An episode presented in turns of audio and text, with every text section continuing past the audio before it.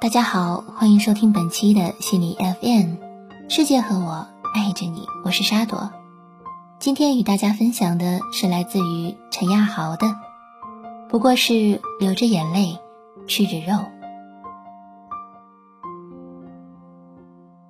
七月中旬，大学毕业后，我来到望京工作，离家不算远，坐一个小时的地铁。但下了地铁到单位还有将近五公里的步行距离。好在望京这一片有非常发达的三蹦子市场，北京俗称“蹦子”，就是那种烧油的三轮车，经常在路上和汽车飙，毫不示弱，还总是一蹦一蹦的，坐在里面总有种随时翻车的刺激感。从地铁口到公司十块钱。价格合理，又能享受到飞起来的感觉，坐三蹦子就是这样，成为了我每天生活必不可少的一件乐事。三蹦子由于车身不稳，油门难以控制，又没有避震系统，所以翻车的几率较高，有很大的安全隐患。City Guard 们，也就是城管，每周都会做一次三蹦子大扫荡。连车带人一块押走，再加重罚款。基本上，望京这一带干三蹦子生意的都是外地来京的底层打工人员，没钱、没文化、没人脉、没技能。但凡有一点路子的，都不会干这门差事。白天在地铁口趴活儿，一边拉客，一边调动全身感官提防城管。晚上住在四百元一月的地下室里，他们和三蹦子一样，每天拼尽全力不停地飞奔，但随时要做好翻车倒地，就此告别这片土地的准备。这些都是一位优秀三蹦子驾驶员教给我的。他让我叫他小六，来北京打工第三年，今年二十二，和我一样大。但坚持叫我大哥，他说坐他车的都是大哥，不是因为我有大哥的范儿，请我不要再拒绝。我们的相识源自我常坐他的蹦子，后来慢慢熟悉，从老顾客变成了蹦友。每天清晨我走出地铁的时候，他都会在路边叼根红梅等着我。这个时间点儿，如果出现别的顾客，他都会道歉谢绝，死心塌地的等我。小六是我所体验过的最优秀的三蹦子驾驶员，他常用的招牌驾驶姿势是下身翘着二郎腿。就这样炫酷的姿势，却能把车骑得极稳，实在是天赋秉异。不过他有一点不太好，总喜欢在路上和我聊天儿。我倒是不担心他会因此分心。而是他娘的，他总是喜欢回过头来和我聊天，用后脑勺目视前方。小六每天都会乐着给我讲点生活趣事。昨天哪个竞争对手翻车了，也不称称自己几斤几两，以为三蹦子是谁都能开的吗？前天哪个哥们儿一不留神撞到了城管，当场就义愤填膺地抄起随身备好的钳子。卸下了一个轱辘，死活咬定这不是这个三轮的。还有他千里之外的家里事儿，他三代单传，去年媳妇儿给他生了个儿子，一家人高兴的不得了。只是造化弄人，小儿子半年前得了怪病，呼吸常出现困难，方圆百里看了一遍，还是没治好。不过不要紧，山里的孩子命都硬。我才攒个半年钱，就把儿子带到大北京的医院来，咱首都还能治不好？讲这些时，小六依然乐呵着，并且还是他娘的非要把头扭过来看着我讲。我喜欢小六，因为他总是两眼眯成一条线，乐呵呵的。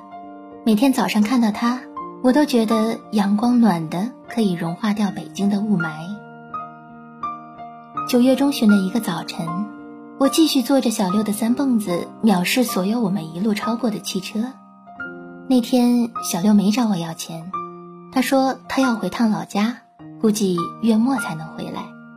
这段时间送不了我了，给我推荐了两个同行的好哥们儿，叫我以后坐他们的车，并告诉我他们是这一代排名第二、第三的三蹦子驾驶员。第二天，小六的身影便没有再出现在地铁门口。生活还要继续，我依然坐着三蹦子去公司。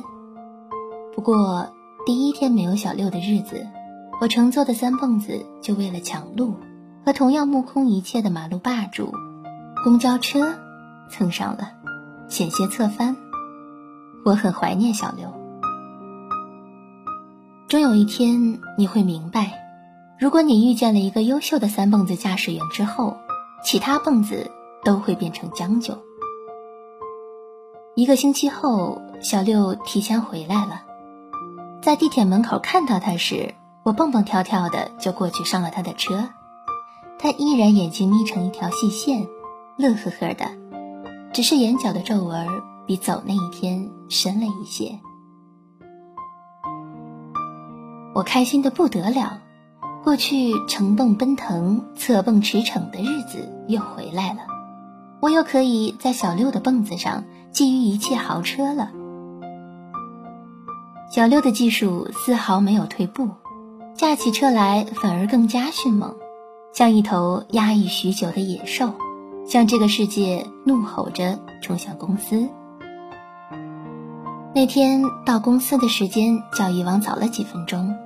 下车时，我还想起一直没问他之前突然回老家的原因。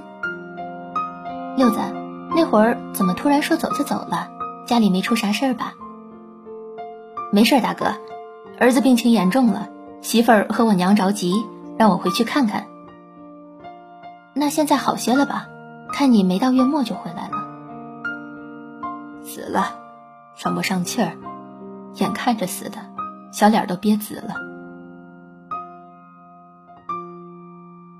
我一时怔住，嗓子里像卡进了玻璃碎片，再说不出任何话语，连唾液都忘了该如何吞咽。死就死了吧，这玩意儿命苦，生下来就受着活罪。我没出息，实在没法治好他，早点投胎去个好人家，千万别再给我当儿子。没有悲愤，没有凄凉。甚至连情绪的变化都没有。小六就这样平静地讲述着一个好像与他毫无关系的孩童的死去，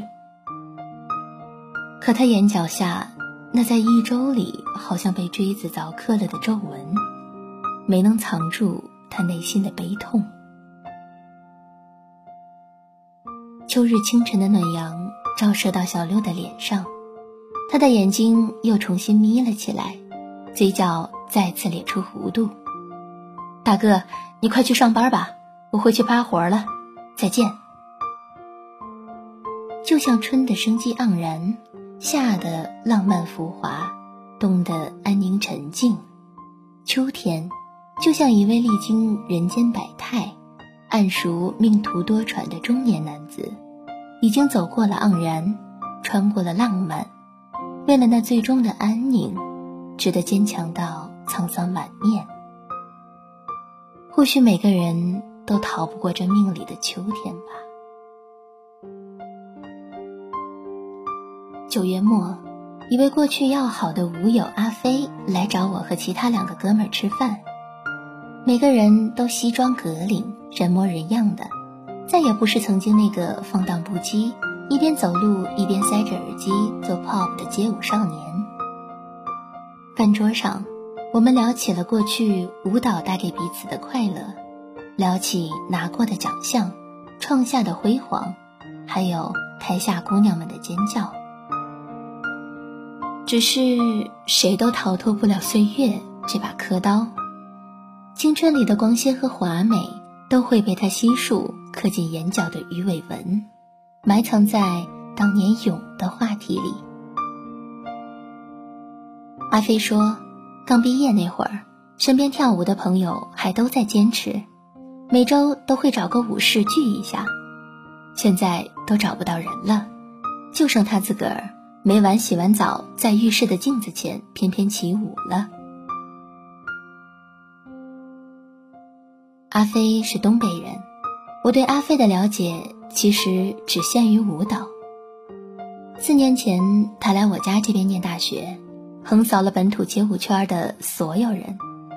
他是我认识的跳舞朋友里练舞时最专注的，也是唯一一个把爱好坚持进生命里的人。不过后来被我反超了，让我抢回来了本土第一的宝座。没办法，我就是受不了别人比我帅。除此之外，我还知道了阿飞很喜欢笑。四年，我几乎从来没有听他讲过一件不开心的事儿，永远笑嘻嘻，永远生活太美好。有一次，他丢了钱包，钱包里除了各种卡之外，还有刚取的两千人民币。但他的第一反应是立马找出一根笔和一张纸，埋头写了半小时。然后咧着嘴对我们说：“哈哈哈，我操，终于可以狠宰你们一顿了。”这才发现纸上写的是下个月要蹭饭的人名单和详细的时间安排。饭间，阿飞出去接个电话，回来后眼圈就红了，要了一瓶白酒和六瓶啤酒。他从来不喝酒。他总说他喝这玩意儿就是毒药，每喝一口就得少活两天。另一个哥们儿前阵子刚因为中美异地和四年的恋人分手，一直嚷嚷着要喝两杯。看到阿飞现在舍命陪君子，大家的酒兴都被点燃了。借着酒劲儿，你一言我一语的开始诉说起各自最近生活的不如意。但觥筹交错间，没有任何安慰的话语，只有嘻嘻哈哈，互相指着鼻子嘲讽着对方的苦痛。很多事情还真是笑笑就过去了。阿飞一直没有说话，还是笑，只是笑。他用迷离的眼神看着我。你知道为什么我对舞蹈这么坚持吗？旁边的大雨说。豪哥，我跟你说，阿飞可是有故事的人，你们以前没深聊过，绝对够你写篇文章的。我知道他有故事，一直都知道。这些年，我认识或遇见过不少像阿飞一样的人，每天都没心没肺的，恨不得把嘴角咧到耳根，简直觉得他们是在郭德纲的相声里长大的孩子。可是，越是这样的人，越是总隐约觉得他们的心里并没有多么明亮。就像那句听起来很矫情的话：“笑得最开心的人，往往也是哭得最伤心的人。”这话其实还挺对的。越是拼尽全力的向阳生长，越是在为了甩开身体里的阴影。那些似乎从来没有灰暗情愫的，始终不愿提及悲苦故事的人，心里都不知道藏了多少疤。我们避而不谈的，往往像极了我们自己。这是认识阿飞这些年，他第一次主动讲述自己。年幼的时候，父母离婚，没过两年，妈就去世了，因为先天的遗传疾病。从小到大，我都是在姥姥身边长大的，他是我在这世上最亲的人，也是唯一的。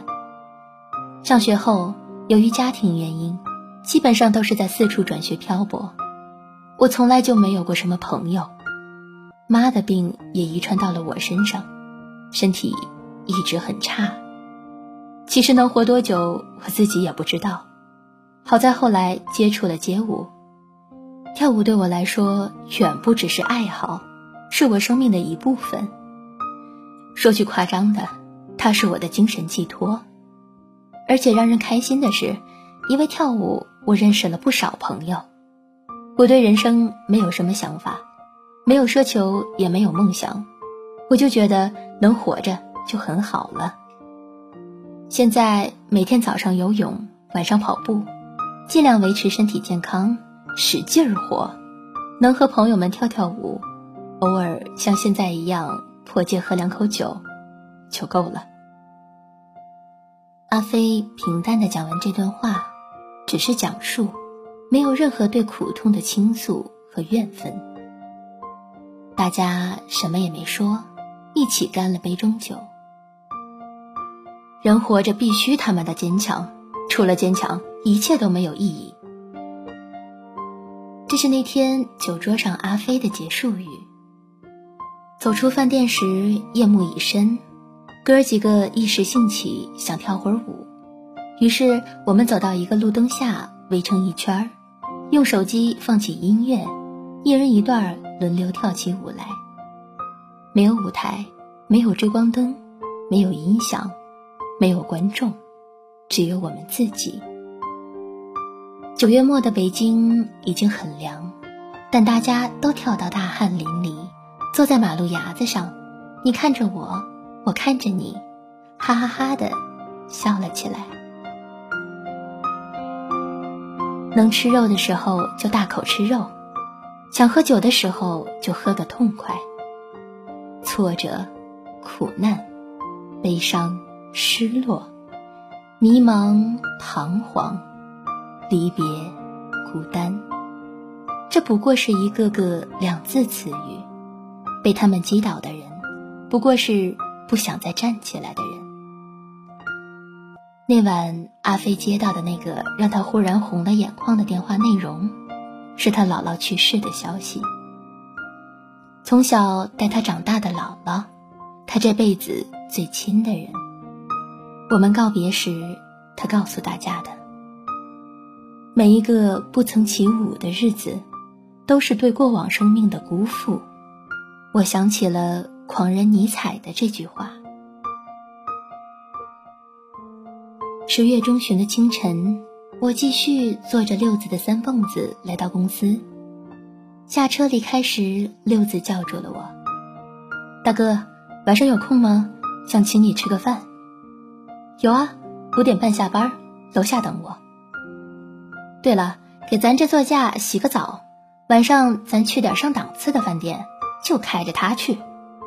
小六笑着眯起眼睛，爽快的答道：“好嘞。”我也眯起了眼睛。下班后，小六如约而至，还真给三蹦子洗了个澡，那铁皮锃亮锃亮的。我当时想着。如果下一部变形金刚里能出现一辆三蹦子，那绝对亮瞎中国观众。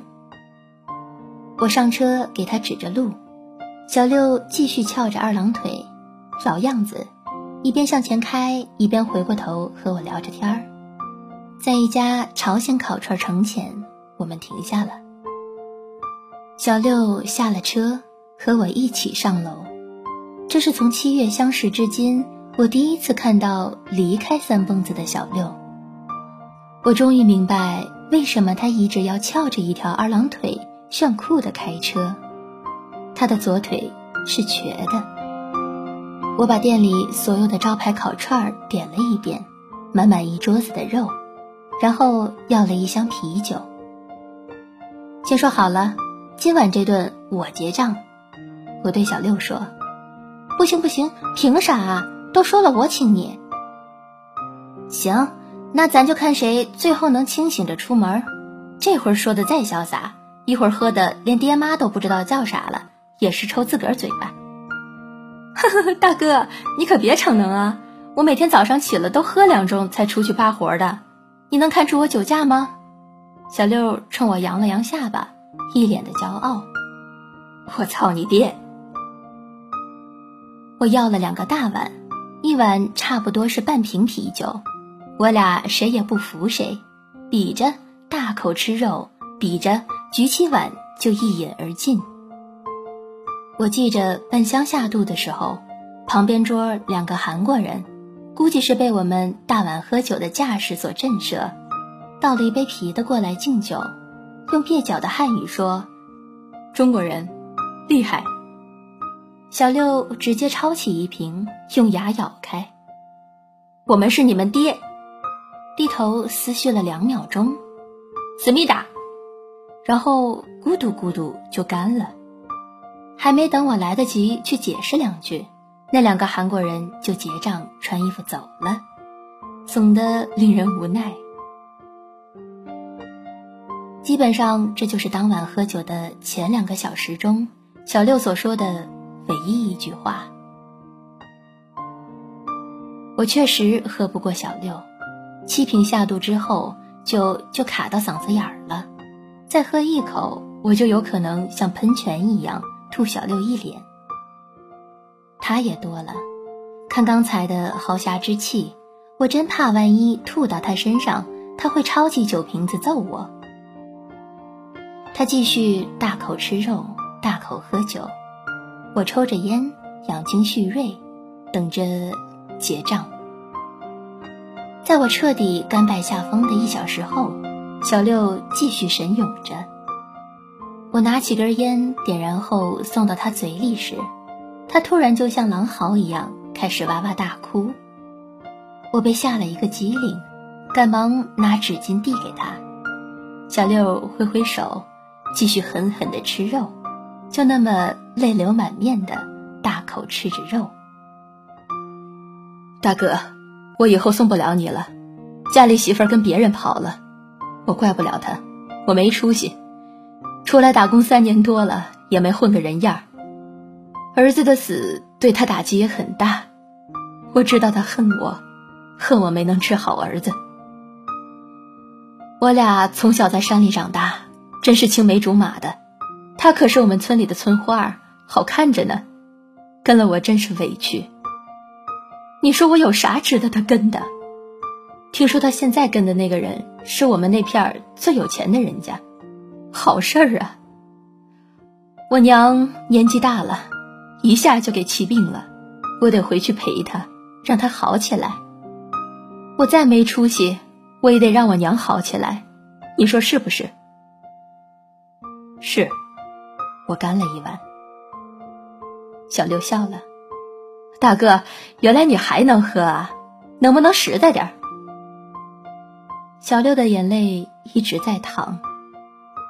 这是我第一次在眼前看着一个人，边哭边笑，还他妈一边大口的吃肉。后来小六再也没提这些事儿，他开始跟我唠嗑扯淡，他讲了很多他们三蹦子兄弟的故事。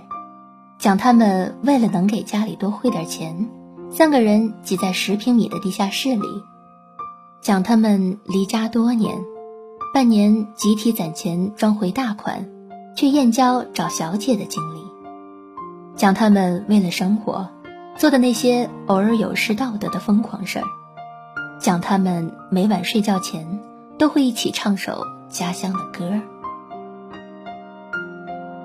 我听得津津有味儿。沉浸在他的话语里，比起平常朋友和同事讲的那些，前天谁赚大钱升职了，昨天谁终于历经艰辛实现了梦想，今天谁多么励志多么辉煌，更有趣。有趣的不是小六的讲述方式，而是他讲的每一句话，都太过真实，真实的更像生活，真实的。这才是人生。生活真的有那么多光鲜和亮丽吗？生活真的可以一如海面升起的太阳，让人向往和着迷吗？生活真的是有那么多苦尽甘来的实现和获得吗？与其说人生是为了实现和获得，不如坦诚的说，人生不过是不断的失去和承受。生活就是这样，不如诗。那晚，我背着小六离开饭店，我走得战战兢兢，努力平稳脚步，真怕一个震荡，他就吐我一头的啤酒加肉。小六好样的，一直没吐，就是一边撕着我的耳朵，一边喊价。我突然想到，他不过和我一个年纪。大学刚毕业的年龄，还是一个大男孩啊！被他回去的路上，小六一直在笑，笑得酣畅淋漓。我问他：“你到底在笑个蛋？想让我哭？去你娘的吧！”然后又是一阵大笑，那笑声震耳欲聋，在夜晚的空气中肆意飘荡，简直和战场上斩杀百敌的英雄一样荡气回肠。对，小六是个英雄，生活里的真英雄。愿他永远把酒当歌，以笑代哭；愿他永远这般倔强。藐视人生一切的不如意。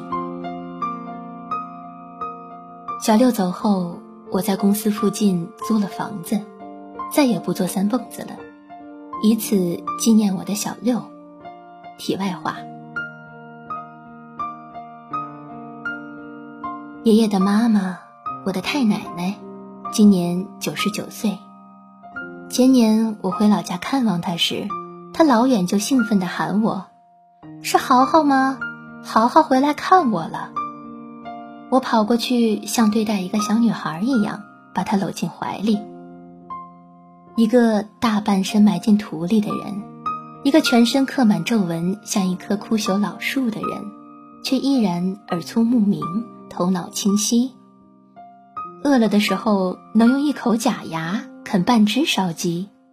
太奶奶才是我的女神。爷爷和我说，太奶奶是个了不起的人，她和在那个裹脚年代长大的人并无二异。了不起的是，她一直活到了今天。她经历了那个时代每个人都要经历过的饥荒、混乱、文革，经历了这个世上每一个人都要经历的苦难、不如意、病痛、离别和生活与岁月。带给每个人的摧枯拉朽与孤单寂寥，他至今依然站立在这片土地上。他没有成功和荣耀，没有策马红尘的青春，没有为了人生理想的一路奋战，但他从来没有被生活打败过。他没能从岁月那里获得些什么，可岁月也未能从他身上剥夺、摧毁掉什么。他是一个真实的、平凡的，像这个世界上被无数人所鄙夷的，又和无数人一样的为了活着而生活的人。他可是个了不起的人，是我心里的女神。太奶奶没有所谓的人生哲学和长寿秘诀，活了将近百岁，走过了一个世纪的人，每一句对生命的感慨。都是经过时间验证的深刻，但他一如过去，从不言感悟，也不语遗恨。我从来无法从他那里获得些指点，或者经验之谈。我俩一块儿的时候，干的最多的事儿，就是一起吃烧鸡。关于他的人生过往，我从爷爷那里听到过一二。太爷爷在世时是那个年代的财主，生意做得很大，家里有两辆马车，大土豪。这当然一定是要被革命的，被大伙儿深恶痛绝的。嫁鸡随鸡，嫁狗随狗，太奶奶只是命运的跟随者。命运弄人，太爷爷不到四十就离世了。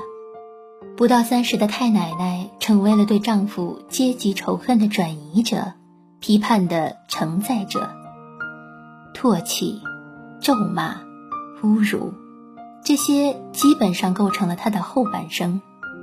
她并没有悲愤和怨恨，像一块钟表一样继续生活，只是在每一年太爷爷的忌日时，她都会做上一锅肉，无论贫穷或富裕。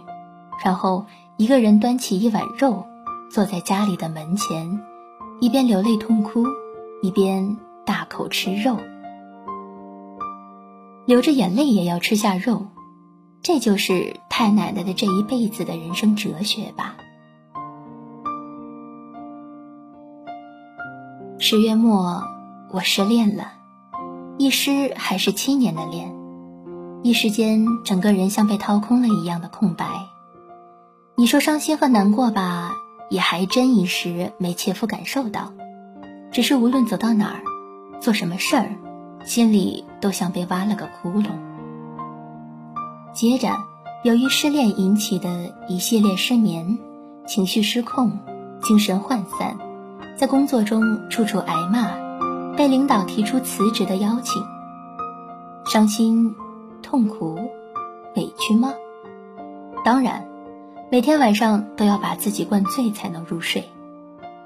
可是，这些又真的算事儿吗？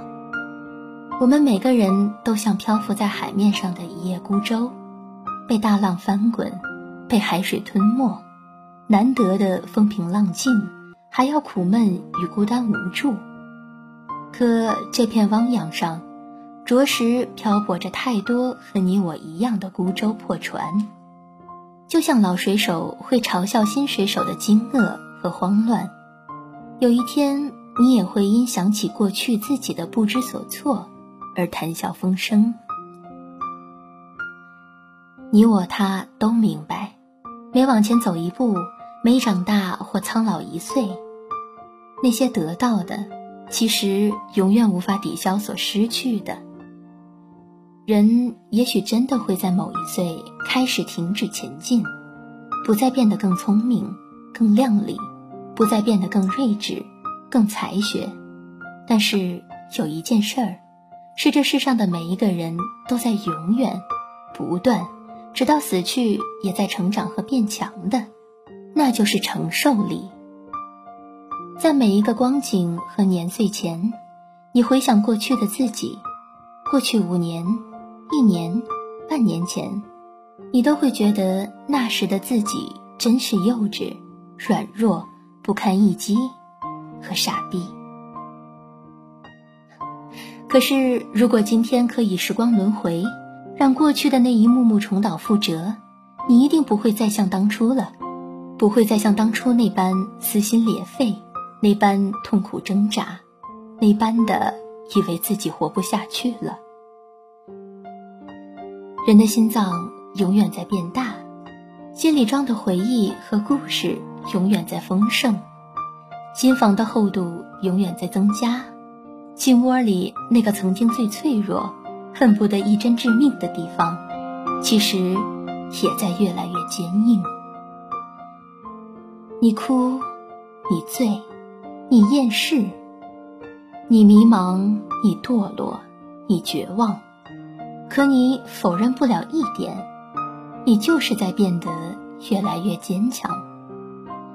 那些过去能打倒你的，再也无法打倒你；那些未来能击倒你的，有一天也会对你束手无策，毫发无伤。有时就觉得吧，哪有那么多的辉煌和荣耀？快乐对于人来说总是短暂的，悲痛才是永久的，才是让人铭记的。永远在受挫，在告别，在彷徨，在孤单。你说，人活着是为了实现和获得吗？不是，人在世上每活一天，都是在失去和承受。你说人是靠理想和憧憬活着吗？不是，人是靠坚强活着。明明懂得很多大道理，可当自己深陷其中时，又迷茫脆弱的像个孩童。生活周遭的一切都是如此，发生在别人身上时，你总会感到太过残酷和无情。可。当它落到你头上时，无论如何，你也会走下去。就像吃到美味的食物，总找不出恰当的语言来描述。在真实的生活面前，再多语言也是苍白和无力的。你、我、他，无论此刻在经历着什么，无论过去遭遇过什么。承受一切，然后活到最后，那就是足够闪耀，那就是荡气回肠的真英雄。伟大的人或许都有着相同的伟大，可平凡的人一定都有着不同的伟大。生活啊，不过如此，流着眼泪，也要吃下肉。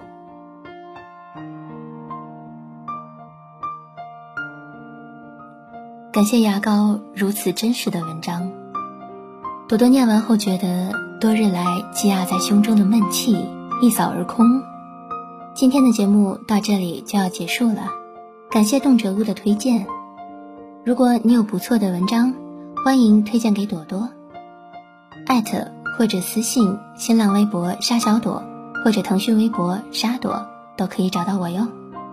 心理 FM，世界和我。一直都是爱着你的，我是沙朵。我们大家坐坐，爱喝酒。我和你，你和我，还不够。如果你觉得难过，就说出口，哭一哭，笑一笑，就过了。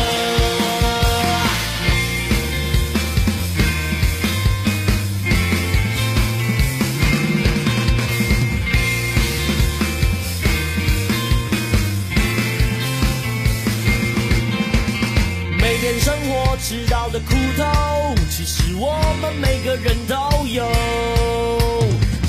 上课想到就头痛，可是一觉醒来还是得走。人明天别啰嗦，